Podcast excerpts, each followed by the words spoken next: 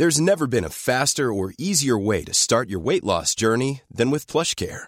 PlushCare accepts most insurance plans and gives you online access to board-certified physicians who can prescribe FDA-approved weight loss medications like Wigovi and Zepbound for those who qualify. Take charge of your health and speak with a board-certified physician about a weight loss plan that's right for you. Get started today at plushcare.com slash weight loss. That's plushcare.com slash weight loss. plushcare.com slash weight loss.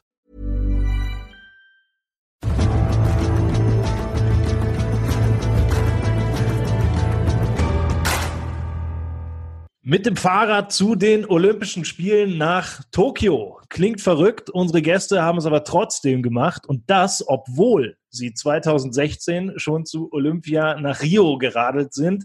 Darüber wird zu reden sein. Und damit herzlich willkommen zu einer neuen Folge von Extra Time, dem Eurosport Podcast. Mein Name ist Tobi Lusiak und ich begrüße ohne Umwege meine zwei Gäste, Julian und Nico von den Pasta Gorillas. Jungs, grüßt euch. Servus, hallo. Hallo. Schön, dass wir dabei sein dürfen. Ja, Grüß wir euch. freuen uns, wir freuen uns sehr, sehr, dass ihr dabei äh, seid, denn ähm, solche Weltreisenden haben wir hier noch nicht in dem Podcast gehabt. Wir haben äh, Olympiasieger, wir haben Weltmeister gehabt, aber ihr seid, glaube ich, am weitesten rumgekommen. Wunderbar.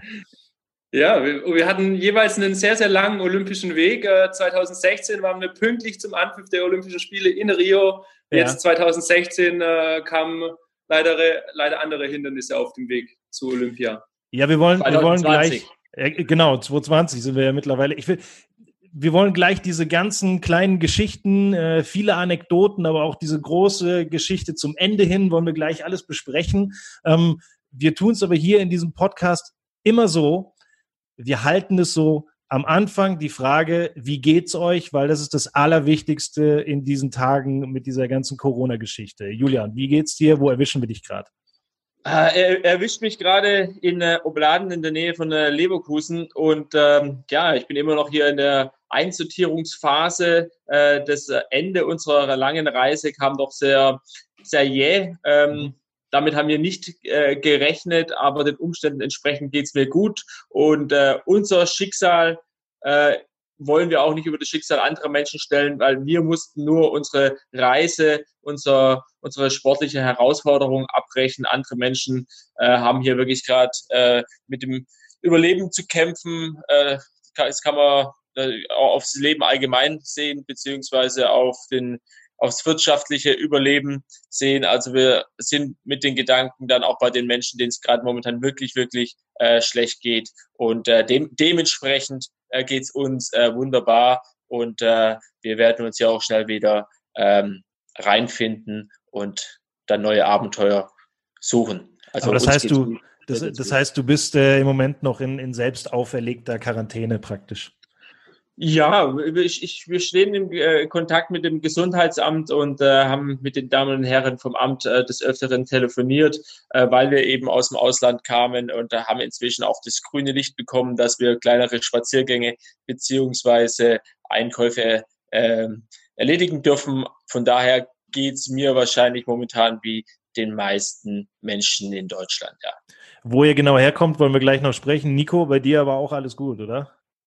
Ja, bei mir ist alles gut. Ich bin jetzt hier in Stuttgart bei meiner Freundin und sitze jetzt in der Sonne. Das ist ein ganz anderes Gefühl natürlich, wie die Sonne natürlich auf dem Fahrrad zu genießen. Mhm.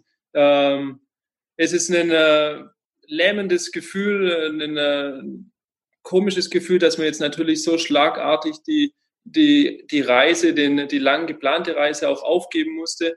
Ähm, ja, es, äh, wie mein Bruder gerade schon gesagt hat, es gibt natürlich schlimmere Schicksale wie jetzt nur in Anführungsstrichen eine, eine Reise abzubrechen. Es ist natürlich eine riesen sportliche Herausforderung gew gewesen und der Ehrgeiz hat er natürlich auch mitgespielt, das bis zum Schluss zu versuchen, doch irgendwie durchzukommen. Wollen wir noch mal kurz äh, drauf eingehen? Ich habe es in der Einleitung eben schon gesagt. Ihr wolltet mit dem Fahrrad nach Tokio fahren zu den Olympischen Spielen. Das ist mal so der grobe Rahmen. Ähm, und das, obwohl ihr das schon gemacht habt, 2016, hattet ihr da noch nicht die Schnauze voll, Julian? Oder wieso macht ihr das äh, jedes Mal? Ah, ja, jedes Mal. Wir reden jetzt hier von zwei ähm, Olympiaden, also 2016, wie du gerade schon gesagt hast, waren wir eben äh, über 32.000 Kilometer, äh, 18 Monate unterwegs, haben dabei 28, äh, 29 30. Länder, 30 Länder sogar Krass, bereisen ja. dürfen. Ich komme schon ganz durcheinander und äh, sind dann wirklich pünktlich in äh, Rio de Janeiro zu den Spielen 2016 eben angekommen.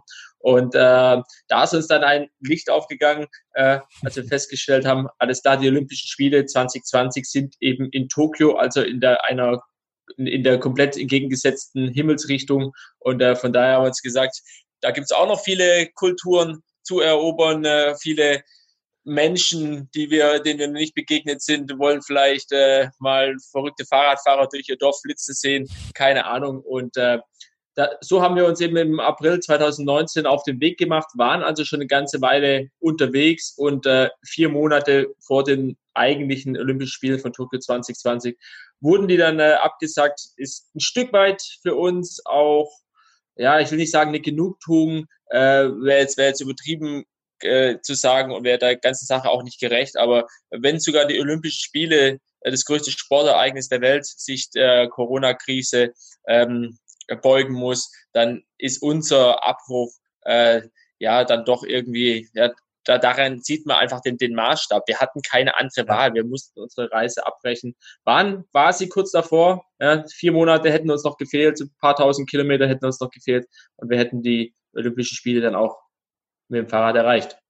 Nico, warum eigentlich die Olympischen Spiele? Also hat das irgendwas mit dem, mit der Größe dieses Sportevents, auch mit dem olympischen Geist zu tun? Was, was fasziniert euch daran und warum fahrt ihr dann äh, genau dahin? Ich meine, man könnte natürlich auch äh, zu sonstigen Sportevents fahren. Ne? Du kannst auch zur Copa Amera, Amerika nach Südamerika fahren oder zu den äh, Highland Games nach Schottland. Warum jetzt die Olympischen Spiele? Da hast du vollkommen recht, dass es natürlich auch verschiedene End Endziele geben kann. Allerdings für uns ist es schön, generell ein Ziel vor Augen zu haben. Die Olympischen Spiele haben sich da damals in Rio de Janeiro super angeboten.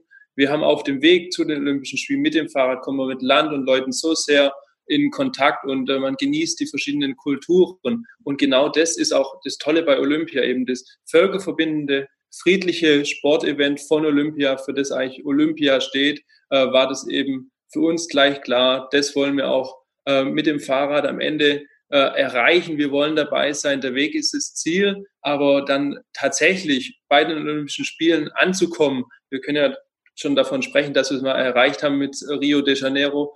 Kurz vor Anpfiff der, der Eröffnungsfeier äh, war das wunderbar und äh, wir haben dann in Rio auch die olympischen Sportler kennengelernt und äh, die konnten dann natürlich diese Strapazen und diese sportliche Leistung, die wir erbracht haben, ganz anders wertschätzen und das waren total tolle Gespräche im Deutschen Haus. Dann wurden wir eingeladen im Deutschen Olympischen Sportbund und konnten dann die Sportler treffen.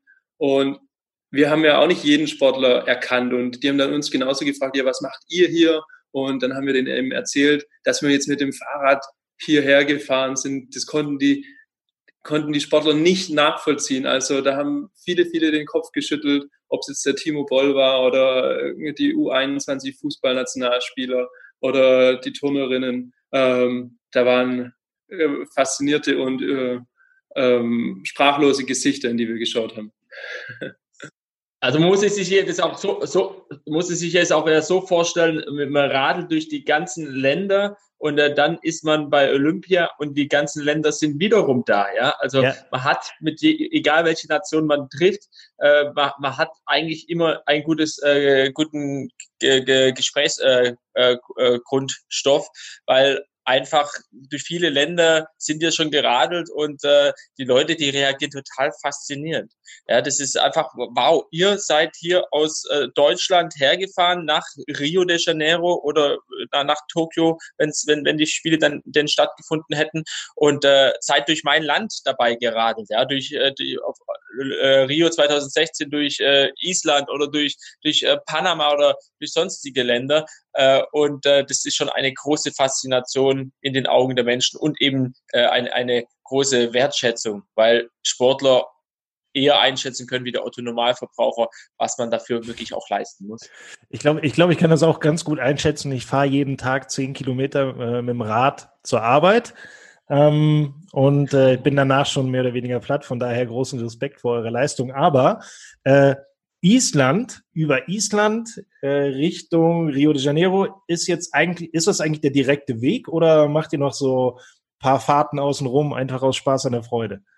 Ja, der, der direkte Weg ist immer einfach äh, zu sagen. Viele Leute in Rio haben uns dann gesagt, ja, wie hättet ihr einfach über den Atlantik irgendwie kommen müssen?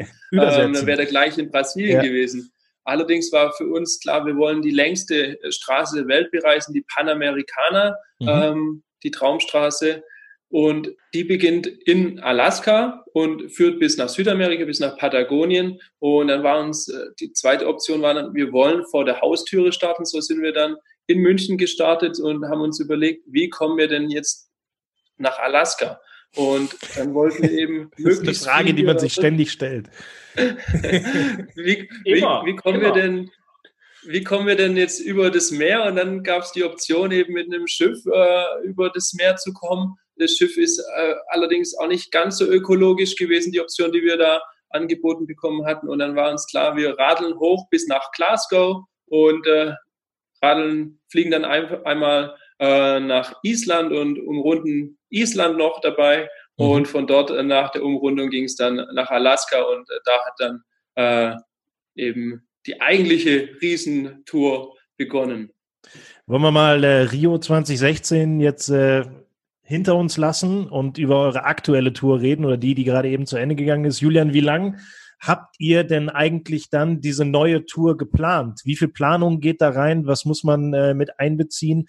Und äh, man kann ja nicht sagen, ja, pass auf, Nico, wir machen das nochmal, äh, lass uns mal übermorgen losfahren. Ich denke, dass man da schon eine Menge Planung braucht. Ähm, unser Reisemotto ähm, war ja oder ist ja Without a Plan to Japan gewesen. Ohne Plan nach Japan. Äh, das ist so unser, unser Grund, äh, Grundcredo. Ähm, möglichst wenig Planung in so eine Reise reinzupacken, weil äh, wer zu viel äh, plant, der verbaut sich auch zu viel. Das ist zumindest unsere, sind unsere Erfahrungswerte. Natürlich im Vorfeld müssen ein paar äh, Schritte beachtet werden. Äh, äh, wir haben natürlich unsere, unsere Wohnung kündigen müssen, beziehungsweise die Arbeit kündigen müssen, äh, haben uns ein paar äh, tolle Produktsponsoren äh, zusammengesucht, die uns äh, mit eben mit tollen Produkten unterstützt haben. Ähm, ja, und dann haben wir, haben wir noch das nötige Kleingeld zusammensparen müssen, um eben dann wirklich ähm, so eine lange Zeit autark und authentisch in der Natur unterwegs zu sein. Ähm, die Planung. Ganz, ganz kurz, was, was, sind das für, für Produkte, die ihr da von den äh, Sponsoren bekommt? Also geben die euch Essen mit oder, oder rüsten die ja, euch ein Rad aus oder wie, wie sieht das aus? Essen wäre jetzt relativ schwierig, wenn wir jetzt hier für, äh, wir nennen uns ja die Pasta Gorillas, das heißt, die Grundnahrungsmittel steht schon fest. Äh, wir äh, besorgen uns dann allabendlich unsere Pasta und kochen die auf unserem Gaskocher. Nein, die Pro äh, Produktsponsoren, die haben sich quasi von A bis Z um die Ausrüstung gekümmert. Ah, okay. Also wirklich vom, vom Fahrrad über über die Klamotte, über die Fahrradschuhe hin zum Zelt, äh, zum Rucksack, äh, zur Satteltasche. Ähm, das, Leben an sich, äh, Essen, Trinken, Schlafen, Visa, äh, eventuell äh, Fahrradreparaturen oder vielleicht mal eine, eine, eine Bootsfahrt oder Eintrittsgelder für irgendeine Sehenswürdigkeit. Das ist alles von uns selber gezahlt, aber wir haben tolle Produktsponsoren, die uns da unterstützt haben und gesagt haben, hey, ihr macht so eine coole Tour äh, und es zum zweiten Mal, ähm, wir würden euch gerne da irgendwie unterstützen und haben uns dann die Räder äh, zur Verfügung gestellt und so weiter und so fort.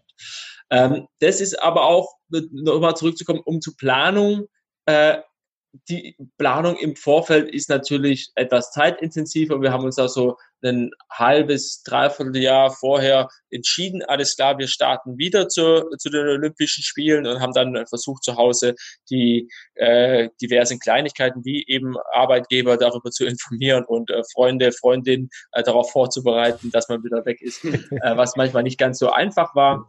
Aber wir waren dann unterwegs und ich sag mal, die tägliche Planung, die beschränkt sich eigentlich auf, ähm, wo baue ich nachher das Zelt auf, grob, äh, wo bekomme ich was zum Essen her und äh, äh, hoffentlich habe ich heute keinen Gegenwind, sondern einen schönen Rückenwind, was sich äh, nicht ganz so einfach, ähm, was sich einfacher anhört wie wie, wie, wie, wie, es dann tatsächlich ist, weil meistens kommt der Wind dann doch irgendwie von vorne und der Regen, ja. das setzt auch an, ein, wann er will. Also die Planung auf der Strecke, die kannst du eigentlich über Bord werfen, weil eigentlich ständig alles anders kommt wie gedacht. Nico, mit wie viel Gepäck fahrt ihr dann eigentlich äh, durch die Gegend? Also wie, wie, viel, wie viel Kilogramm habt ihr noch jeweils auf dem Rücken oder auf dem Rad mit dabei? Ähm, wir haben vom Zelt, Gaskocher, Schlafsack, warme Klamotten, Regenklamotten bis hin zu unseren Luxusartikeln, ein kleiner Campingstuhl und eine Hängematte, alles mit dabei, um möglichst autark draußen in der Natur leben zu können. Und es variiert natürlich auch von Region zu Region. Äh, in manchen Gegenden, da gibt es eben Schwierigkeiten bei der Essens- und der ähm, Wasserversorgung und deshalb haben wir da viel Essen und Trinken mit dabei. Inklusive Fahrräder hatten wir jeder so zwischen 50 bis 60 Kilo Gepäck mit dabei. Okay. Das, das ja. ist ja, das ist ja dann, dann schon krass. Jetzt habe ich gerade überlegt, ähm, was sind denn das eigentlich dann für Räder? Also man kann ja nicht mit, mit dem Stadtrad irgendwie losfahren und mit Sicherheit wollt ihr auch äh, euch nicht hinterher vorwerfen lassen, ihr werdet mit dem E-Bike gefahren. Ähm, was, was, ja, können, können schon Bitte. mit dem Stadtrad, also so ist nicht. Ähm, man hat dann natürlich andere Abenteuer, aber wir haben uns auf möglichst simple Räder äh, verlassen, damit man möglichst wenig äh, Verschleißteile am Rad hat, also dass möglichst wenig kaputt geht. Ähm, es war ein stabiler Alurahmen mit einer äh, Stahlvordergabel, damit die möglichst äh, starr ist und äh, 26 ähm, Zoll Reifen, ein recht dicker Reifen mit drauf, dass man eben auch über Sandpisten, Schotterpisten äh, gut äh, fahren konnte. Und äh, das Besondere an unserem Rad war das Getriebe. Äh, das war alles im Tretlager drin. Das sind 18 Gänge, äh, dass sie möglichst eingeschlossen sind, dass man möglichst keinen Service machen muss. Die laufen dann alle in einem Ölbad.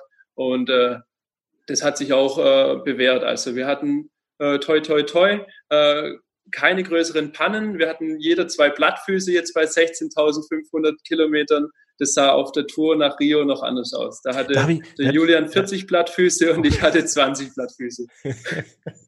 Hat man dann 40 Ersatzschläuche äh, zufälligerweise mit dabei oder wie, was macht ihr denn, wenn ihr 40 Blattfüße habt? Nein, nein, nein. Also wir sind auch äh, immer viel am Flicken gewesen. Also wie gesagt, auf der Rio-Tour äh, hatte ich, glaube manchmal Schläuche mit in der Tasche mit äh, 10, 12 äh, Flicken drauf. Äh, also die, die wurden immer wieder schön recycelt und, äh, und ähm, repariert und äh, wiederverwendet. Also äh, die, die Sachen, die man da tatsächlich dann äh, mitnimmt, die, die Bestandsprüfung quasi überstehen und die wirklich die Ehre haben mitzufahren, die hegt man und pflegt man dann auch, ja. Also da kommen wirklich auch wenige äh, neue Sachen hinzu, beziehungsweise wenige Sachen fliegen, fliegen raus, weil die Sachen, die ich auch dann auf so einer Tour dabei habe, äh, von denen bin ich überzeugt, dass ich sie wirklich brauche, ja. Ähm, natürlich hat man das eine andere äh, Medikament dabei, das man Gott sei Dank dann nicht braucht, aber ansonsten hat alles auf dem Fahrrad eine Verwendung und einen Zweck. Und ähm, ja, also wir haben halt dann wirklich auch in der iranischen Wüste, in der Dasht-Elut-Wüste, äh, unsere Winterklamotten dabei. Ja, da ist die mhm. Daunenjacke dann trotzdem dabei, äh, weil wir dann im nächsten Moment in Neuseeland oder sowas äh, oder in anderen Ländern äh, dann die, die, die warmen Klamotten wieder brauchen. Also wir haben, wir, wir schleppen quasi wirklich alles immer mit. Ja, in, im, im winterlichen äh, Neuseeland ist die Sandale dann für die heißen Länder dann trotzdem dabei, äh, weil man es einfach braucht. Ja? Und ähm, ja, da fliegt nicht viel, da fliegt nicht viel raus, aber kommt auch nicht viel dazu. Du hast jetzt gerade eben schon so ein paar Länder angesprochen. Lass uns doch mal auf die Route gehen. Also wenn ihr jetzt äh, nach Tokio fahren wolltet, so wie ihr gefahren seid, wo seid ihr los und was waren so die ersten Länder, durch die ihr gefahren seid? Äh, habt ihr euch relativ lange hier im Umkreis aufgehalten oder habt ihr geschaut, dass ihr relativ schnell äh, hier wegkommt? Wie, wie war die Herangehensweise? Das war einfach relativ simpel. Wir wollten natürlich wieder vor der Haustüre starten. Ähm, zu dem Zeitpunkt äh, hat mein Bruder, äh, lebt er noch in München und die Wohnung ist ja noch immer noch in München. Und äh, deshalb haben wir gesagt, wir starten dort in München und äh, wollen dann über die Donau in Richtung Osten und sind dann durch Österreich äh, geradelt, die Slowakei, äh, Ungarn, Kroatien, ähm, Serbien, äh, Bulgarien, Rumänien mhm. und äh, dann wieder über ein Stück Bulgarien sind wir dann bis in die Türkei runter äh, und äh, hatten überall tolle Begegnungen mit allen Menschen. Das hat schon angefangen eben in Österreich schon, da wurden wir eingeladen morgens um 10 Uhr zum Schnaps trinken. das hat sich so sind sie die Österreicher, ja? Morgens um 10 Uhr. Ganz klassisch österreichisch. ähm, und dann ging es weiter ähm, die Donau entlang, äh, Quatsch, die Schwarzmeerküste entlang, ähm, über Georgien, äh, Aserbaidschan bis in den Iran. Und ähm, dort haben wir auch eine tolle Kultur, tolle Menschen kennengelernt. Äh, war eine atemberaubende Zeit. Und äh, dann sind wir weitergeradelt über Pakistan und äh, einmal quer durch Indien. Indien war super irre, es wurde ständig gehupt, es waren so viele neugierige Menschen um einen herum. Mhm. Ähm, damit haben wir nicht gerechnet, auch wenn wir schon mal äh, vorgewarnt wurden, aber dass es dann so wurde, das war, konnten wir nicht, konnten wir sich nicht in den kühnsten Träumen aus, ausmalen. Wir hatten da äh, Magen-Darm-Probleme, saßen wirklich drei Monate fast hinter jedem Busch in Indien und äh, in Indien, die Leute sind einfach so neugierig und machen so gerne Selfies, dass sie uns selbst bis hinter den Busch verfolgt haben. und ja, und dann wollten wir irgendwie äh, quer übers Meer rüber Richtung Thailand, äh, haben dann auf den Andamanen, das ist eine Inselgruppe im Indischen Ozean, haben wir dann unsere Freundinnen kennengelernt. Äh, die konnten dann auch äh, wieder zu Besuch kommen. Und, äh, kennengelernt. Habt ihr da getroffen oder wie? Nee, ja, die. genau, haben wir die ja. dort getroffen. Und äh, dann äh, kamen sie zu, irgendwie zu Besuch und äh, von dort ging es dann weiter Richtung Thailand und von Thailand sind wir dann äh, durch Malaysia bis nach Singapur runtergeradelt und von Singapur haben wir dann den ersten großen Flug genommen und sind einmal nach Neuseeland geflogen, weil wir das so als Ehrenrunde Neuseeland noch umquer, umrunden wollten. Das haben wir Wenn man schon mal geschafft. da ist, ne? Wenn man schon mal da ist, macht man das noch. Waren dann jetzt äh, Ende, äh, beziehungsweise Anfang äh, März haben wir dann die Fahrräder dort untergestellt und sind dann jetzt äh, auf die Fidschis geflogen gewesen und haben dort wieder unsere Freundinnen getroffen, die zu Besuch kamen. Ja, und die Fahrräder sind jetzt noch in Neuseeland. Die warten da. Äh, Julian, Nico hat es jetzt so, ja, ja, dann machen wir hier und dann machen wir da und dann sind wir kurz Rumänien, Bulgarien und so weiter. Ähm, wie viel Zeit nimmt das alles in, in Anspruch? Wie viel Zeit lasst ihr euch, wenn ihr jetzt, sagen wir mal, ich, wir fahren jetzt durch Rumänien und Bulgarien. Wie lange dauert das? Also das ist natürlich, ähm, es kommt immer ein bisschen drauf an, aufs, äh, auf, aufs Gefälle, auf, auf, auf die Großwetterlage und so weiter und so fort. So als äh, Faustregel kann man äh, sagen, dass wir so ungefähr 80 Kilometer am Tag fahren, äh, plus minus. Manchmal hat man dann doch den Rückenwind äh, und äh, der äh, schiebt sich dann eher noch an. Aber es geht uns nicht rein darum, möglichst viel Strecke möglichst schnell zu machen. Also wir wollen schon auch eintauchen in die Kultur, in, in die Länder, wollen aufsaugen und einfach ja auch Vorurteile abbauen, neue, neue äh, Freundschaften schließen. Also wir haben so grob gebraucht von Deutschland äh, bis an die Grenze, an die EU-Außengrenze Richtung Türkei, haben wir so knapp fünf Wochen gebraucht mhm. und ähm, waren dann, sind dann peu à peu aufgebrochen Richtung, Richtung Georgien, Aserbaidschan, äh, Iran, in Pakistan sind wir dann angekommen, so Mitte, Ende August äh, 2019. Und äh, ja, das, also es ist ein gut verdauliches, schönes Reisetempo. Wir hetzen da jetzt nicht durch. Es gibt ja auch Menschen, die machen, die, äh, machen äh, solche Fahrradtouren viel, viel schneller, ja, mhm. was ja auch okay ist. Ähm, ähm, wir wollten keinen neuen Weltrekord äh, aufstellen, weil wir wussten, die Weltrekorde oder Olympiarekorde, die werden normalerweise spätestens bei Olympia dann selber aufgestellt. da müssen wir jetzt nicht unbedingt äh, mithalten können. Und ähm, ja, wir machen die Reise in erster Linie äh, für uns und äh, ja, für, für die Leute, die uns folgen. Wir haben ja einen Instagram und, und einen Facebook-Account, äh, äh, Pasta Gorillas ja. äh, nennt sich der. Wer, wer, wer uns folgen möchte, kann, äh, kann uns da gerne folgen. Und äh, waren dann im Dezember in Singapur. Also die Strecke von München bis nach Singapur, die war so siebeneinhalb Monate grob. Und ähm, den Jungs bei Social Media folgen kann ich übrigens nur empfehlen, ist sehr, sehr lustig. Ähm, es, es gibt, gibt eine ganze Menge schöne kleine Videos, äh, unter anderem dann auch, wie macht man sich was zu essen und wie äh, wird es dann im Endeffekt vielleicht sogar verdaut. Kann man alles sehen Ähm, jeder kann sich das anschauen, was er, was er möchte, aber das ist wirklich sehr, sehr lustig. Ähm, wo ja, und das ihr, ist ja, ja. Das, das, ist ja eben auch so der entscheidende Punkt. Also äh, in unserer ernsten Welt äh, muss man eben die meisten Sachen auch mit, mit Humor nehmen. Und wenn einem soll, äh, soll, soll solche Reisen was lehren, dann äh, ist es, äh, sich selber auch nicht zu ernst zu nehmen oder selber auch mal äh, auf den Arm zu nehmen. Und äh, ganz, ganz wichtig, äh, oft, oft haben die Leute uns ja nicht verstanden und äh, äh, wir, wir haben die Leute nicht verstanden. Also wir reden da mit, mit Händen und äh, Füßen und Gestik und Mimik und dabei entstehen die witzigsten äh, Dinge. Ja, wenn du da dem Apotheker in der Türkei äh, dein, dein oder in Indien deinen Durchfall beibringst, ja, und damit mit äh, aufgeblasenen Backen vor dem stehst und äh, äh, es sind die witzigsten Dinge dabei entstanden. Der Arzt in Indien, ähm, na, nachdem wir ihm erklärt haben, dass wir seit Wochen Dauerdurchfall haben und äh, dass unser Name Pasta Gorillas ist, der sagte dann zu uns äh, ganz empört, äh, Jungs, ihr seid selber schuld. Ihr dürft keine, ihr, ihr, ihr dürft keine Pasta essen.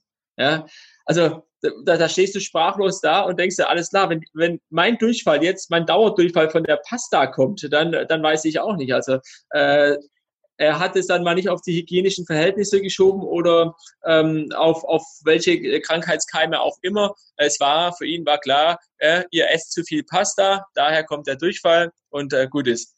Also das kann man, kann man aber auch vorher wissen, ne? kann man vorher wissen. Man sollte nicht ja. zu viele Nudeln essen. Kann man vorher wissen. Es entstehen die witzigsten Geschichten und das ist einfach so, wir leben in einer liebenswerten, äh, gastfreundlichen, hilfsbereiten Welt äh, mit vielen verrückten Menschen. Wir sind nicht die einzigen äh, verrückten Menschen, die da draußen rumhüpfen. Nico, hast du, hast du eine besondere Anekdote irgendwie? Wo, wo sind die Menschen am äh, zuvorkommendsten, am, am gastfreundlichsten? Hast, habt ihr irgendwas extrem Witziges erlebt auf der, auf der Tour? Wir haben in, in jedem Land wurden wir mit offenen Armen willkommen geheißen und alle Menschen auf der gesamten Welt haben uns gleich äh, hilfsbereit äh, geholfen und äh, unterstützt. Aber es gibt natürlich Erinnerungen, wie zum Beispiel im Iran, dass dann mitten in der Pampa, mitten in der Wüste, ist es total heiß, hält ein Auto neben einem an und äh, reicht einem zwei riesige Wassermelonen raus. Und äh, wir schauen uns nur an, wo sollen wir die jetzt noch hinklemmen auf dem Fahrrad. Es ist äh, extrem äh, liebevoll gemeint gewesen von dem Mann, aber zwei riesige Wassermelonen in der, in der Wüste, ähm, die haben wir dann auch verdrückt. Äh, aber es war noch zusätzliches Gewicht, was wir vorhin schon angesprochen haben, dass wir eben viel essen, viel trinken in, der, zu manchen, äh, in manchen Gegenden mitschleppen müssen. Da war das schon ein, ein kleines Kuriosum, äh, die, die Wassermelonen. Aber genauso ist es dann in anderen Ländern, wie zum Beispiel immer in Pakistan. Wir hatten ständig in Pakistan eine Polizeieskorte mit, mit, mit bei uns und die haben uns mhm immer durch, durch die Dörfer, durch die verschiedenen Regionen begleitet. Wir haben uns da ein bisschen äh, verfolgt gefühlt und auch nicht ganz so wohl, weil wir natürlich lieber mit den Menschen äh, so in Kontakt kommen möchten. Aber da haben auch versucht, Leute, sobald wir mal irgendwo angehalten haben, uns auf einen kleinen Tee einzuladen oder auf, äh, auf, einen, auf, einen, auf eine Cola oder sonst was. Und das sind eben solche Dinge. Die Leute haben sehr, sehr wenig äh, eigentlich, äh, aber teilen trotzdem Kleinigkeiten mit einem. Und das ist das Schöne, was man eben auf so einer Reise auch wieder wertschätzt, dass man sich auf das Minimale reduziert und, äh, und merkt, was man eigentlich braucht, um glücklich zu sein, um mit den Leuten äh, Spaß zu haben und äh, mit den Leuten äh, äh sich zu unterhalten. Wieso wurdet ihr da äh, von der, von der Polizeieskorte eigentlich begleitet, Julian? Was, was war da der Grund dafür? Also uns wurde mitgeteilt, das ist auch bloß die Mitteilung, die wir von den äh, Polizeieskorten beziehungsweise vom Innenministerium äh, von Pakistan dann erhalten haben, äh, aus, aus Sicherheitsgründen, weil äh, die Behörden einfach Angst haben äh, vor Entführungen äh, beziehungsweise von vor, Erpressungen Touristen gegenüber. Ähm, wir hatten selber, Gott sei Dank, keine direkte Gefahr gespürt, hatten nur immer diese Polizeieskorte direkt hinter uns kleben, die uns dann wirklich äh, noch nicht mal hinter den Busch ähm, zum Pieseln hat gehen lassen, beziehungsweise die uns äh, nicht hat zelten lassen äh, und äh, wir, wir durften nicht mal, wir durften nicht allein zum, zum Bankautomat. Also es war schon ein sehr einschnürendes äh, Erlebnis auch. Äh. Klar sind wir dankbar dafür, dass uns äh, Menschen beschützen, vor welcher Gefahr auch immer, weil uns wurde nicht direkt äh, oder konkret gesagt, ähm, wir sind jetzt da, weil äh, ganz viele böse Menschen hier überall lauern. Ja. Es hieß immer, äh, es, wir sind sicher, hier ist ein sicheres Land.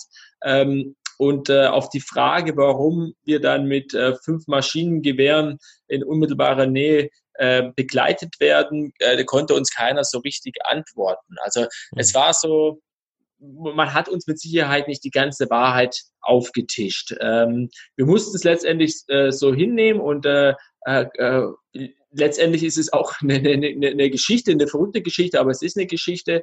Ähm, später haben wir dann selber noch äh, weitere Recherchen angestellt und äh, es wurden wohl vor, vor drei, vier Jahren wurde so eine Eskorte eben überfallen, äh, wo ein äh, spanischer ähm, Fahrradreisender dann auch wirklich schwer verletzt wurde und zwei, drei von diesen ähm, äh, äh, von unseren, von den Bewachern damals dann auch ums Leben gekommen sind. Also Pakistan hat extrem Angst äh, vor negativer Presse. Mhm. Äh, das war auf jeden Fall so, wie es, uns erzählt wurde und ähm, möchten äh, auf Teufel komm raus äh, versuchen, dass eben Touristen bestmöglich bestmöglichst geschützt werden, um eben die Touristenzahlen. In den 80er Jahren hatte äh, Pakistan nach eigener Auskunft knapp äh, zwei bis drei Millionen äh, Touristen jährlich im Land und momentan sind es unter 10.000. Also mhm. Pakistan möchte wieder mehr Touristen ins Land locken. Es ist auch wirklich ein schönes Land, hat, hat viele, viele ähm, äh, natürliche Highlights. Ähm, und äh, um diese wieder zurückzubringen, die Touristen, sind die wenigen Touristen, die momentan vor Ort sind, eben doppelt und dreifach geschützt. Genau, das ist, was uns erzählt wurde äh, von den Menschen. Wenn da solche Dinge passieren, wie, äh, wie Julian beschrieben hat äh, in Pakistan, hat man eigentlich mehr Tage während so einer Reise, wo man sich Sorgen macht oder überwiegen dann doch die Tage, wo es einem sehr, sehr viel Spaß macht und wo man äh, sozusagen euphorisch auf dem Rad sitzt? Definitiv sind es die Tage, wo man euphorisch auf dem Rad sitzt. Das sind die positiven Dinge, über die man sich Gedanken macht und sich erfreut. Es ist natürlich, gibt es immer Momente, an denen man auch mal grübelt, ob das wirklich richtig ist, was man hier macht, wo man hier gerade steckt in der Gegend, ob es jetzt die Berge sind, die einen vor eine große Herausforderung stellen oder eben doch vielleicht mal Leute, die einem nicht ganz so wohlgesonnen waren, die einem dann sagen, ihr dürft ihr nicht zelten, hier müsst ihr jetzt weiterziehen. Aber hinter jeder hinter jedem Berg, hinter jedem Hügel, hinter jedem äh, negativen Moment kommen auch ganz, ganz viele positiven Dinge, die man dann wieder äh, wahrnehmen muss und äh, sich an denen erfreuen sollte, weil das ma macht eben so eine Reise aus, äh, Land und Leute kennenzulernen und in der Regel, äh, was wir vorhin auch schon gesagt haben, sind die Leute sehr, sehr herzlich und begrüßen uns mit offenen Armen. Äh, Nico hat gerade schon angesprochen, Berge. Julian, um das jetzt mal so geografisch den, den Zuhörern auch mal klar zu machen, ähm, wo muss man da eigentlich überall rüber, wenn man, äh, wenn man von hier nach Tokio fahren will mit der Route, die ihr gewählt habt? Also wie viele Gebirge, Gebirgsketten oder kleine Hügel stehen eigentlich äh, an Weg? Überall äh, Berge und Hügel. Äh, meistens ist es so, dass, ähm, dass eher durch die kleinen äh, Hügelchen, die vielen, vielen Höhenmeter äh, zustande kommen. Äh, auf dem Weg nach Tokio hatten wir jetzt eben nicht Bergsketten wie die Anden. Ja, also auf der letzten Tour nach Brasilien hat man da wirklich insgesamt 7000 Kilometer allein in, in den Anden verbracht, äh, was doch äh, viele, viele Kilometer äh, zusammenkommen. 280.000 Höhenmeter. Wie viel? 280.000 Höhenmeter waren es auf der letzten äh, Reise. War, waren es auf der letzten Tour und so, so, solche gigantischen Gebirgsketten äh, äh, hatten wir jetzt auf der Reise nicht. Wir sind dann irgendwann mal, äh, haben wir in Georgien, haben wir den, äh, den, die, die Ausläufer des Kaukasuses äh, hinter uns gebracht und der Iran, der hat auch ziemlich viele kleinere Berge für uns bereitgehalten, sind natürlich bei 45 Grad äh, und Sonnenschein ist satt, ist es dann nochmal eine ganz andere schweißtreibende Veranstaltung. Äh, es ist allerdings nicht immer nur die, äh, die, die sind nicht immer nur die Berge, die uns die Schweißperlen auf die Stirn treiben, sondern es ist oft äh, unser größter Feind und unser, der, der größte Feind des Fahrradfahrers sind die Autofahrer, weil viele, viele Menschen ja, äh, vergessen ihre gute Kinderstube, sobald sie ins Auto steigen. Und äh, äh, wir brauchen eigentlich nur eine, eine, eine, Armlänge Abstand. Allerdings viele Menschen äh, gewähren diesen Abstand einem nicht und überholen sich wirklich hauchdünn, haben da gar kein Verständnis, dass Fahrradfahrer ihren Weg kreuzen, kennen vielleicht auch Fahrradfahrer in, ihren, in ihrem eigenen Land nicht. Oft ist die Infrastruktur für Fahrradfahrer auch nicht gegeben. Wir wollen uns jetzt aber auch nicht beschweren. Wir wissen, wir gehen freiwillig auf so eine Reise und äh, äh, nehmen natürlich da ein gewisses Risiko in, in, in Kauf. Allerdings äh, nimmt die, die, die Lobby der Autofahrer wird immer stärker und es gibt immer, immer mehr Autofahrer. Ähm, wenn mehr Leute sich aufs Fahrrad schwingen würden, würden wir mit Sicherheit in einer sichereren äh, Welt leben. Wir wissen aber auch, dass im 21. Jahrhundert das Auto einfach zum Kulturgut der Menschen dazugehört. Von daher müssen wir die Autofahrer respektieren und manchmal würden wir uns ein bisschen mehr Respekt auch äh, von den Autofahrern äh, selber wünschen.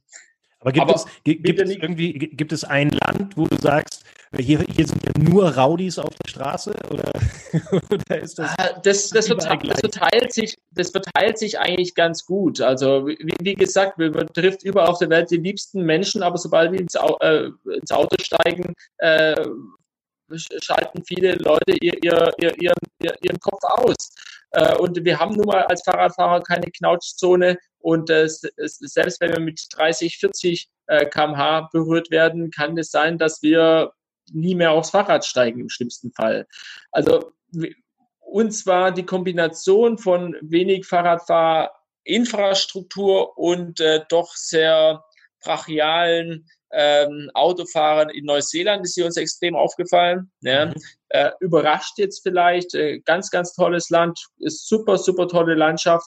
Allerdings ähm, die Neuseeländer sind keine Fahrradnation, absolut null. Es gibt keine Fahrradwege, die Straßen sind ziemlich eng und ähm, der Autoverkehr hat in den letzten Jahrzehnten äh, extrem zugenommen. Der Tour Tourismus ist äh, gestiegen. Das heißt, es sind extrem viele Touristen mit ihren großen Wohnmobilen unterwegs. Und dann stehen wir als langsame, langsamer Verkehrsteilnehmer eben, eben im Weg.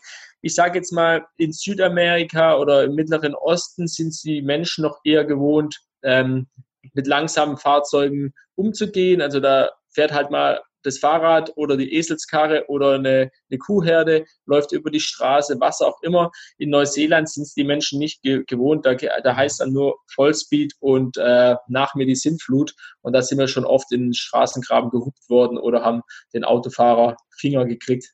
Und ähm, aber gab es gab's, wirklich schlimme, gab es wirklich schlimme Zwischenfälle? Also äh, wurde jemand von euch äh, dann auch mal irgendwie ins Krankenhaus äh, geunfallt oder wie, wie, man auch immer das, man das ausdrücken muss? Weil ihr seid ja beide jetzt topfit, also so wie ich es jetzt sehe. Ja, toi, toi, toi, uns hat es nicht erwischt. Äh, wir wurden mal touchiert, äh, mal wurden wir geschnitten äh, in Ortschaften, wenn eben die Leute selber irgendwie rechts rangefahren sind auf den Landstraßen sind die natürlich sehr, sehr häufig an uns vorbeigepfiffen und äh, hätten wir dann äh, nicht den Schlenker Richtung Graben gemacht, hätte das ganz anders ausgehen können.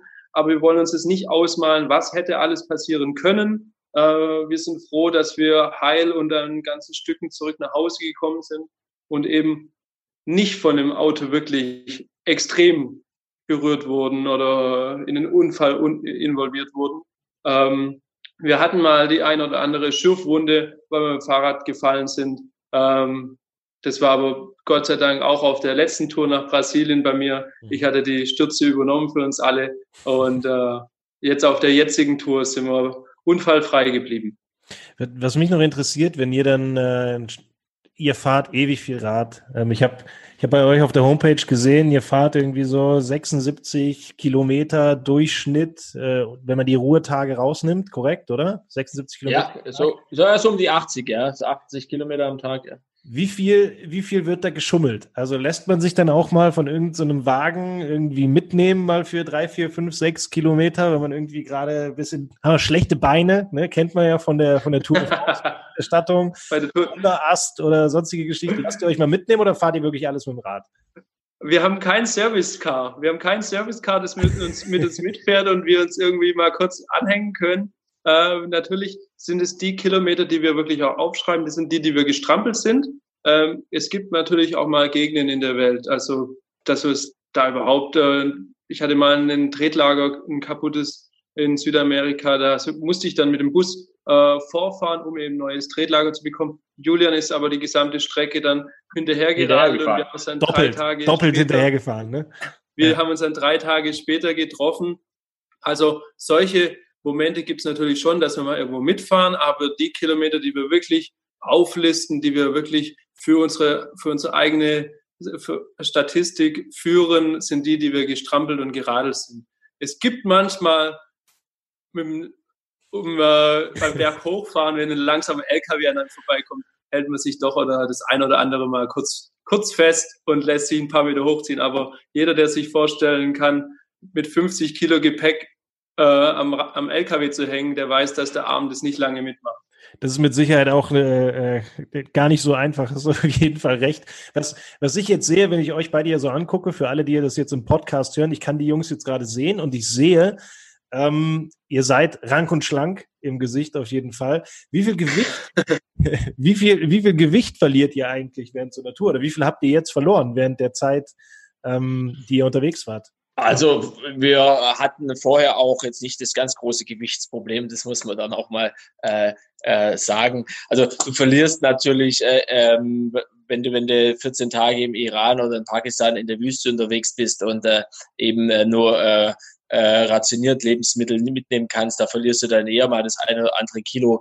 Ähm, in anderen Ländern äh, hast du dann eher mal wieder so ein paar äh, äh, Straßenstände, wo, wo, du, wo du dich durchsnacken kannst oder auch mal das ein oder andere äh, kalorienhaltige äh, Süßgetränk in dich rein pumpst, sage ich jetzt mal, um äh, einfach äh, dem, dem Muskel irgendeinen ne, ne Zucker zu geben.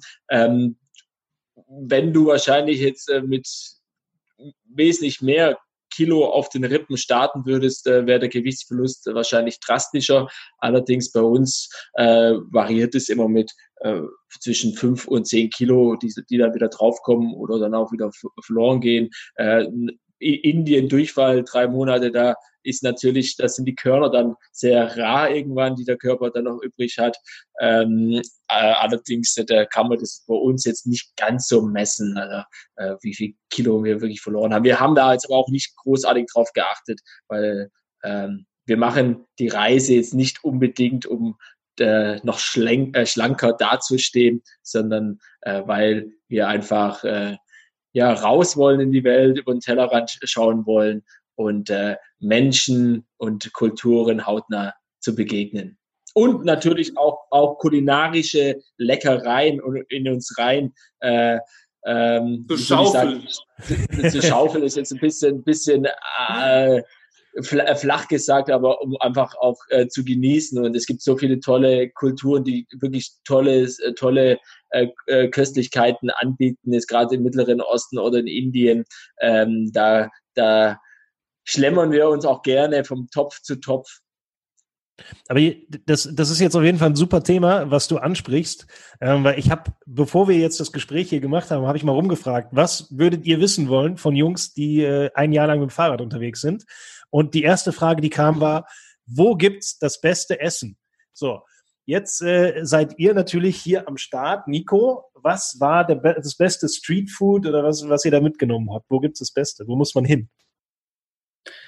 Ähm, ich habe von meinem Bruder schon viel über Südostasien gehört gehabt, gerade speziell über die thailändische Küche. Ich war selber vorher noch nie dort und mit dem Fahrrad dort lang zu fahren, war natürlich eine tolle Erfahrung, weil wir eben an so vielen kleinen Straßenständen vorbeikamen. Äh, das war ein wunderbar leckeres Essen, äh, gegartes Gemüse, die ganzen Suppen äh, und das war sehr, sehr lecker. Allerdings hatten wir auch schon vor, vorher, zum Beispiel im Iran, war es ein sehr, sehr gutes Essen, das leckere Fladenbrot und äh, die ganzen Kebabspieße und äh, die verschiedenen Oliven etc.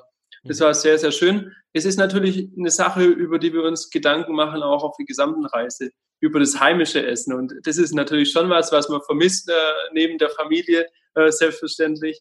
Ähm, und äh, wir leben hier in Deutschland ähm, in einem Land mit einer sehr, sehr leckeren ähm, ähm Essenskultur und sehr, sehr gute äh, Gerichte. Und deshalb haben wir uns schon gefreut, jetzt auch wieder nach Deutschland zu kommen und äh, die ganzen vermissten äh, Gerichte äh, nachzuholen. Aber ihr hattet jetzt nicht irgendwie, ich meine, ihr seid Schwaben ursprünglich, richtig, oder? Ja. Ähm, also ihr hattet jetzt nicht irgendwie Spätzle-Reibe oder sowas dabei.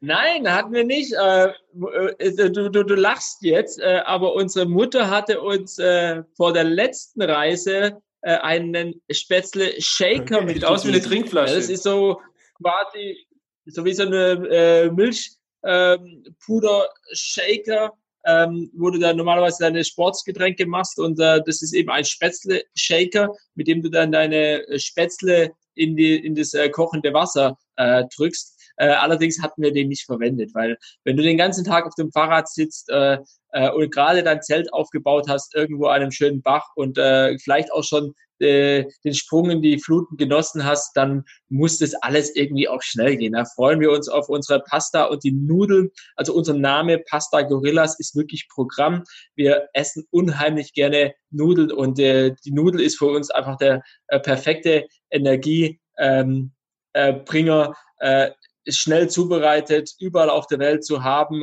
äh, einfach zu transportieren. Also wir könnten wirklich auch äh, äh, hier Werbeträger für irgendeine eine große Pasta, für eine große Spaghetti-Firma werden, äh, weil wir wirklich, äh, die Begeisterung äh, ist nicht aufgesetzt, sondern die ist äh, nach wie vor da und wir haben uns selber teilweise gewundert, dass wir jeden Abend wieder Lust auf wie, wie, Nudeln Wie viel hatten. esst ihr denn dann eigentlich? Und, äh, also jeder, jeder so ein Kilo oder wie sieht's aus?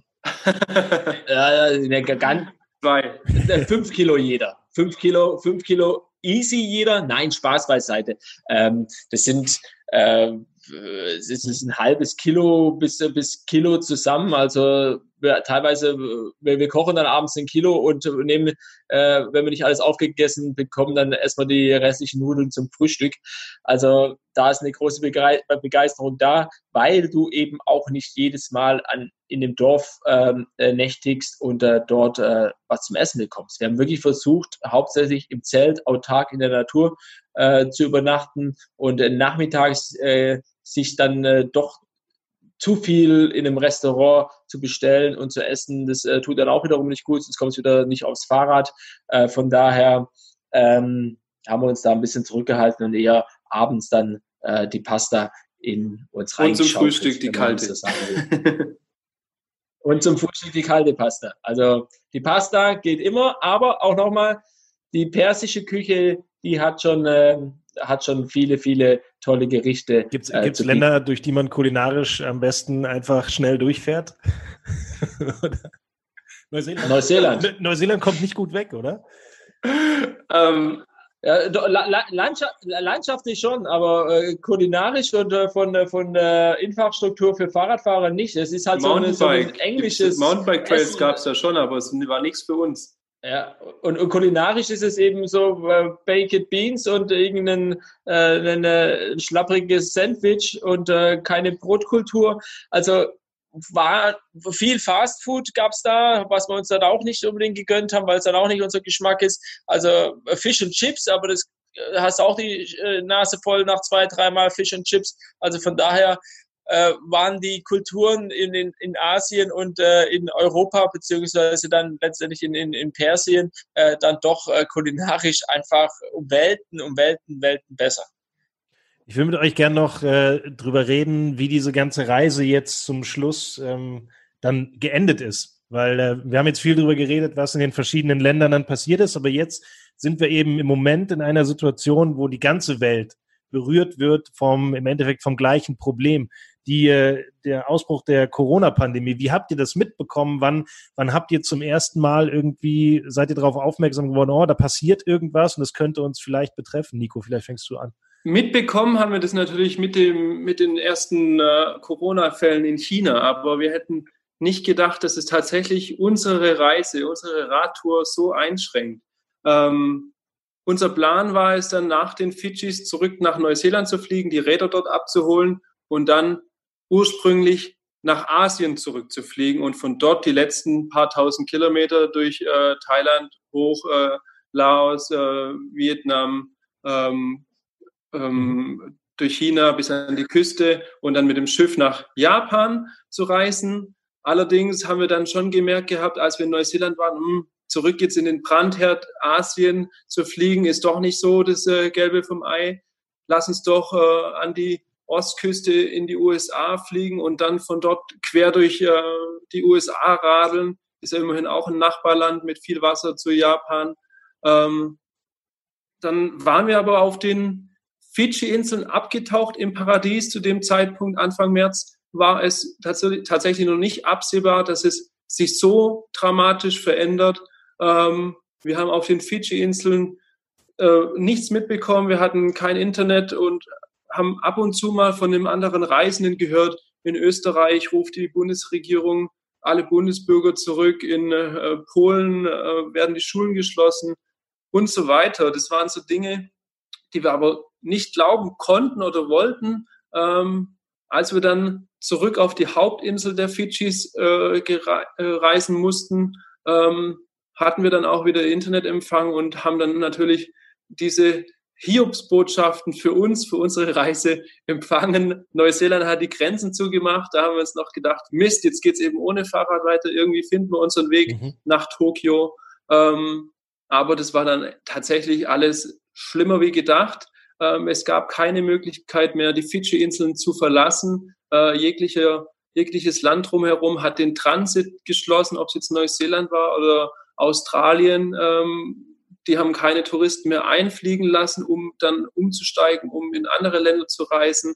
Ähm, es gab nur noch eine einzige Maschine, die dann uns rausgebracht hat über Singapur ähm, äh, nach Doha und von dort nach Frankfurt. Wir hatten insgesamt äh, vier Fehlversuche äh, vorher. Wir hatten vier Flüge gebucht und äh, jedes Mal hat ein anderes Land dann einen Strich durch die Rechnung gemacht und den Transit geschlossen. Wir sind froh, jetzt dann äh, zu Hause angekommen zu sein, weil wir hatten keine Möglichkeit mehr. Wir hatten versucht, auf den Fidschis, haben wir verschiedene Botschaften angerufen, weltweit, und haben gefragt, ob wir dort noch einreisen können. Auch in Tokio haben wir angerufen, ob wir in Tokio noch einreisen können. Ähm, allerdings war das nicht mehr möglich und wie das ja jetzt alle Leute wissen, ist es tatsächlich weltweit momentan zu einem absoluten Lockdown äh, gekommen und äh, wir Menschen sind äh, jetzt äh, dazu aufgerufen, möglichst äh, zu Hause zu sein, nicht äh, nach draußen zu gehen, um eben möglichst äh, schnell und gut das für alle Menschen enden zu lassen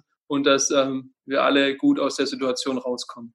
Julian, äh, Nico hat das jetzt schon mal grob umrissen, wie der ganze Ablauf war. Ich will noch mal auf, auf so ein, zwei Situationen eingehen. Ihr habt in eurem Blog geschrieben, es gab zum Beispiel einen Taxifahrer auf den äh, Fidschi-Inseln, der euch dann ganz konkret damit äh, konfrontiert hat, dass er davon ausgeht, dass das ja von den Touristen reinkommt. Wie ist es dann, wenn man, wenn man so weit weg ist äh, von daheim, ähm, auch jetzt alles ungewiss ist, man weiß nicht, wo geht's jetzt eigentlich hin, wie kommen wir hier wieder raus und dann äh, dreht sich so ein bisschen die Stimmung. Ja, also wir, wir waren wirklich äh, abgetaucht, wie der Nico gerade schon gesagt hat, und haben die in diesen äh, zehn Tagen, wo die Welt sich dann komplett im, im Chaos aufgelöst hat, äh, wirklich absolut nicht greifbar. Wir hatten kein Internet und dann tauchst du wieder auf und du es, es scheint dir, wie du in einer komplett anderen Welt äh, auf äh, wachst, auftauchst. Ja. Ähm, die Stimmung, jetzt haben uns viele ge geschrieben gehabt, oh, bleib doch auf den Fidschi-Inseln, äh, ist besser wie daheim und äh, Allerdings auch dort ist die Urlaubsromantik relativ schnell verflogen äh, gewesen. Ja. Ähm, die, äh, die Behörden der, der Fidschi-Inseln, die haben äh, alle Inseln, Fidschi hat ungefähr 333 äh, kleinere Inseln, die haben alle kleinen Inseln geleert. Das heißt, alle Touristen mussten auf die Hauptinsel zurück, ja, was natürlich ein absolutes Mega-Chaos äh, verursacht. Und äh, die Stimmung kippte langsam. Also äh, die ersten Corona-Fälle waren auch auf den Fidschis äh, bekannt und äh, die Einheimischen, die haben dann äh, dir mehr oder weniger zu, äh, zu verstehen gegeben, hey, du Tourist, ihr habt ja das Coronavirus hier auf unsere Insel äh, gebracht, in unser Leben gebracht. Und äh, ähm, auch dort, auch auf den Fidschi-Inseln, obwohl es ein wirklich unglaublich freundliches und hilfsbereites Volk ist. Ja, die Fidschi-Inseln äh, sind laut Statistik ähm, das freundlichste Volk der Welt. Mhm. Nicht die Fidschi-Inseln, sondern die Fidschianer. Ähm, und äh, aber auch dort ist sich dann letztendlich jeder doch selbst am nächsten. Ja, also auch dort wurde dann angefangen mit mit äh, ich will nicht sagen Panikkäufen. Äh, Klopapier gab es noch genug auf den Fidschi-Inseln. Das war ja Kunst dann. Die Fidschianer haben sich dann wahrscheinlich eher mit anderen Sachen eingedeckt. Das Klopapier ist bei denen nicht ganz so äh, wichtig in der Rangordnung. Und äh, ja, aber auch dort merkt, hast, hast du gemerkt, so die Hotels wollen dich loswerden, die haben dich zum Flughafen geschickt und konnten gar nicht verstehen, warum du abends dann wieder äh, am Hotel angeklopft hast. Äh, aber es hat uns einfach keine äh, Fluglinie mitgenommen oder ähm, die, wir haben keine Transiterlaubnis in den jeweiligen Ländern bekommen. Äh, das heißt, wir standen da, wollten weg, konnten nicht weg. Die Stimmung kippte. Es war jetzt nicht so, dass da irgendein Mob durch die Straße gezogen ist und irgendeine Hetze betrieben hat, aber du merktest wie mit jedem Tag so, es wird kritischer weil du natürlich auch übers Internet nur kritische Sachen äh, von der restlichen Welt äh, mitbekommen hast. Äh, auf einmal heißt äh, äh, bestimmte Länder stellen den Flugverkehr ganz ein. Ja. Das sind ja alles Sachen, die, die kannst du nicht überreißen und glauben. Das, das, das fällt einem schwer. Das fällt mir heute noch schwer, weil äh, dieser Coronavirus ist ja nicht pink-violett und äh, draußen äh, färbt sich auf einmal die, die, äh, die, die Welt äh, in, in eine andere Farbe. Nein, du, du, du siehst es ja nicht. Ja? Und von daher, ich glaube, das ist auch die Schwierigkeit, äh, dass, dass viele Menschen äh, da eben äh, kein, keinen Unterschied sehen. Und wir, wir standen auf den Fidschi-Inseln und keiner wollte uns äh, aufnehmen. Wir haben uns wirklich mit eigener Kraft ans andere Ende der Welt bewegt und waren dann darauf angewiesen, dass uns jemand äh, zurückholt. Ja? Oder dass, äh, dass irgendjemand sich äh, erbarmt und die Grenzen für uns aufmacht. Ja? Und wir haben tatsächlich, wie der Nico auch gerade schon erwähnt hat, die letzte, aller, allerletzte offizielle Maschine von den Fidschi-Inseln nach Singapur bekommen. Mhm. Das heißt, die Leute, die Deutschen, die mit uns noch vor 14 Tagen auf den Fidschi-Inseln standen, die sind heute noch da. Ja, also wir hatten Glück im Unglück und sind dann mit der letzten Maschine nach Singapur geflogen und waren auch in Singapur ähm, dann drei Stunden bevor der dortige Flughafen äh, dicht gemacht hat. Ja. Es kam so, wie es kommen musste. Wir hatten eigentlich einen Weiterflug, aber aus irgendwelchen weltpolitischen äh, Entscheidungen heraus, ähm, wir begreifen es bis heute nicht, warum uns der Flieger nicht von Singapur nach Doha, von Doha nach Frankfurt dann mitgenommen hat. Strich, wir waren dann um 24 Uhr, ab 24 Uhr waren wir illegal in Singapur und wurden dann natürlich, wie es so auch kommen musste, von der Einreisebehörde einkassiert und in eine Zelle gesteckt mit ganz, ganz vielen anderen äh, gestrandeten Reisenden. Uns wurden die Pässe weggenommen. Mhm. Äh, wir hatten äh, kein Fenster, wir hatten keine Toilette, die Tür war zugeschlossen. Wir waren Gefangene in Singapur für 28 Stunden. Nach 28 Stunden hat sich die Situation dann etwas äh, gebessert gehabt und äh, es wurde uns ein, ein, ein, ein Flug auferlegt, äh, der rausging, äh, den wir auch nehmen, äh, nehmen konnten und unsere Pässe wieder bekommen haben, der uns dann nach Doha gebracht hat und von Doha letztendlich nach Frankfurt. Und äh, wir hatten, wir waren wirklich von, von Fidschi-Inseln bis nach Frankfurt. Wir waren sechs Tage unterwegs. Es ist nicht unbedingt die Welt, aber für uns als Fahrradfahrer die so mit so einer großen Freude in diese Welt hinausgestartet äh, sind, war es einfach so ein abruptes, so ein plötzliches Ende. Ähm, und das, was ich am Anfang auch gemeint habe, ähm, man konnte das gar nicht richtig verarbeiten. Das ist immer noch so leicht in der Schwebe. Was ist das alles ja. wahr ja. oder ist es nicht wahr? Und unser Reisemotto, das ich am Anfang ja auch schon erwähnt hatte, ohne Plan nach Japan, without a plan to Japan, ist einfach zum Leben erwacht. Ja, so, so planlos, so, so ratlos, so, so chaotisch hätte die Reise gar nicht enden können und äh, kein Hollywood-Autor äh, hätte sich einen, ein, äh, ein treffenderes Ende dann ausmalen können. Äh, ohne, ohne Plan, ohne Japan, ohne Rat und wir sind wieder hier.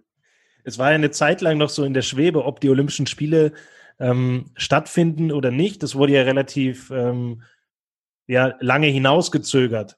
Dann irgendwann wurde abgesagt. Hattet ihr vorher, bevor die offizielle Absage der, der Spiele kam, schon mit eurem Trip abgeschlossen oder war immer noch so am Ende, ähm, wir kommen mit Sicherheit irgendwie nach Tokio und wir schaffen es? Wir, wir haben äh, ganz kurz bevor Nico, ganz kurz bevor Nico antwortet, wir sind tatsächlich am Tag, wo äh, die Olympischen Spiele abgesagt wurden, sind wir in Deutschland gelandet. Das war die erste Nachricht, ah, okay. die wir gekriegt haben. Mhm. Ja, also wir haben das schon äh, in Doha erfahren, da am Flughafen.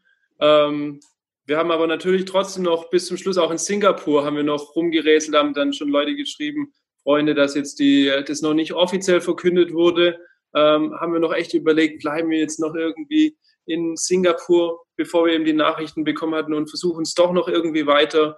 Also wir haben bis zum Schluss darum gekämpft, irgendwie weiter reisen zu können.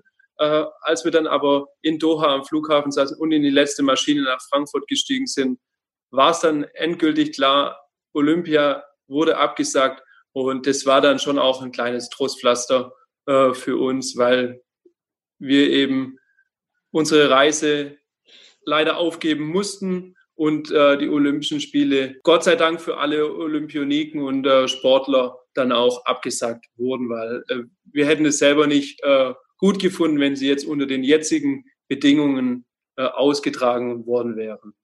Ja. Jetzt sind sie verschoben worden, eigentlich genau ein Jahr. Ähm, meine Frage deswegen an euch, wann fahrt ihr wieder los? Also Die, die, die, Frage können wir relativ äh, schnell beantworten. Ähm, wann hast du denn Zeit? Äh, ich könnte ab äh, nächste Woche Dienstag, äh, muss ich nur kurz mit dem Chef sprechen, aber dann könnte ich mit. Ja, muss, der, gut, aber den, den, den Herrn Eurosport, den kriegen wir schon noch im Finger gewickelt. Ja. Ähm, du, du bist herzlich eingeladen, allerdings ähm, ist, jetzt können wir gerade sowieso nicht starten, weil eben der Virus noch die Welt im Würgegriff hat. Äh, und äh, ja. ähm, wir, wir stellen uns die ganze Zeit die Frage, ja, wir, wir sind äh, euphorisch gestartet, äh, waren gut unterwegs äh, und äh, wäre ein Neustart wirklich noch dasselbe. Ja? Also es ist natürlich schwierig. Wir haben uns die Zeit und ähm, eben, die, eben dieses, dieses Fenster ähm, erarbeitet gehabt, ja, haben mit unseren Freundinnen da lange drüber diskutiert, mit unseren Familien äh, diskutiert. Und es ist jetzt natürlich schwierig zu sagen, oh, nächstes Jahr äh, um die und die Zeit starten wir wieder. Ja. Ähm, wir gehen jetzt davon aus, dass die Olympischen Spiele 2021 stattfinden und äh, dass Eurosport nach wie vor die äh, Rechte an der Übertragung hat. Und äh, von daher haben wir, können wir, haben wir ja. Von daher von daher können wir uns da schon vorstellen, äh, euch da im, im, im Studio dann nochmal äh, zu besuchen. Da würden wir uns auf jeden Fall tierisch drüber freuen, wenn wir uns von euch nochmal eine Einladung äh, bekommen würden. Aber da reden wir auch nochmal mit dem Herrn Eurosport persönlich. wer, wer auch immer, gibt es weiter. Wer, wer auch immer das, also wir finden den Weg, wie wir Wer auch immer das ist. Ja, also das wäre das wäre nicht der, gro äh, der, der, große äh, Punkt, aber ob wir wirklich nochmal uns diese Zeit erarbeiten können, mit dem Fahrrad nochmal so lange aufzubrechen, äh, steht jetzt einfach mal in den Sternen und momentan sind auch andere Sachen äh, wichtig. Wir müssen jetzt alle schauen, dass wir durch diese Krise hier kommen und ähm, äh, stark da auch wieder äh, draus hervorgehen. Ähm, ja, also wir ja. können da weder ein Ja noch ein Nein sagen. Ob wir mit dem Fahrrad nach Tokio reisen oder dann die letzten 200 Meter bis zum Olympiastadion im Handstand gehen, das werden wir dann, das entscheiden wir dann spontan. Aber ihr müsst ja auf jeden Fall, wenn ich das jetzt richtig verstanden habe, müsst ihr irgendwann nochmal eure Räder aus Neuseeland abholen, oder? Also ja, das, äh, also Neuseeland ist ja sicherlich ein sehr striktes Land, wie wir auch äh, gemerkt haben bei so Hygienesachen. Man musste nicht nur äh, bei jedem Wanderweg seine Füße desinfizieren. Deshalb gehe ich davon aus, ähm, dass sie relativ spät ihre Grenzen wieder aufmachen. Das dauert noch eine Weile. Die Fahrräder stehen Gott sei Dank äh, sicher äh, bei einem bekannten mhm äh, im Schuppen.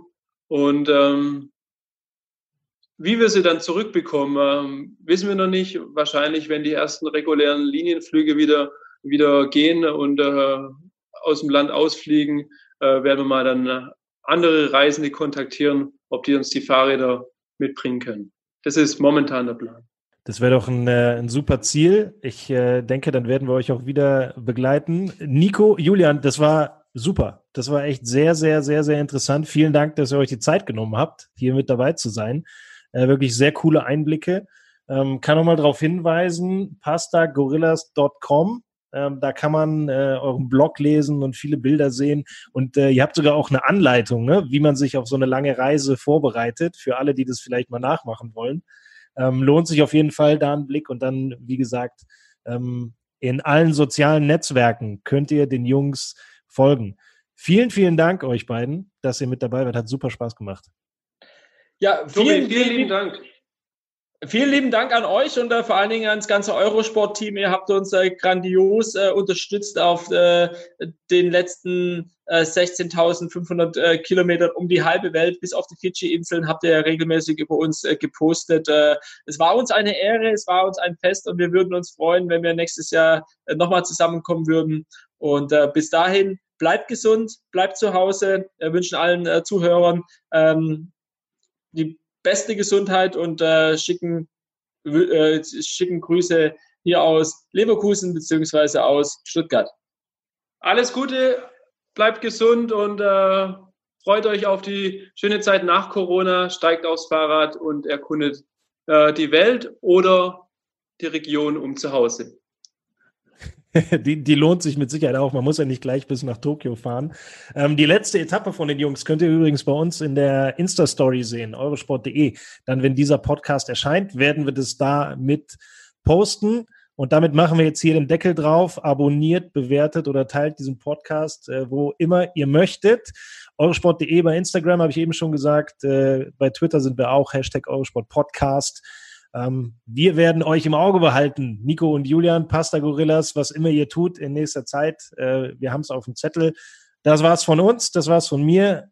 Viele Grüße an alle da draußen. Bleibt gesund. Wir sprechen uns und hören uns bald wieder. Macht's gut. Ciao, ciao. Ciao. Tschüss.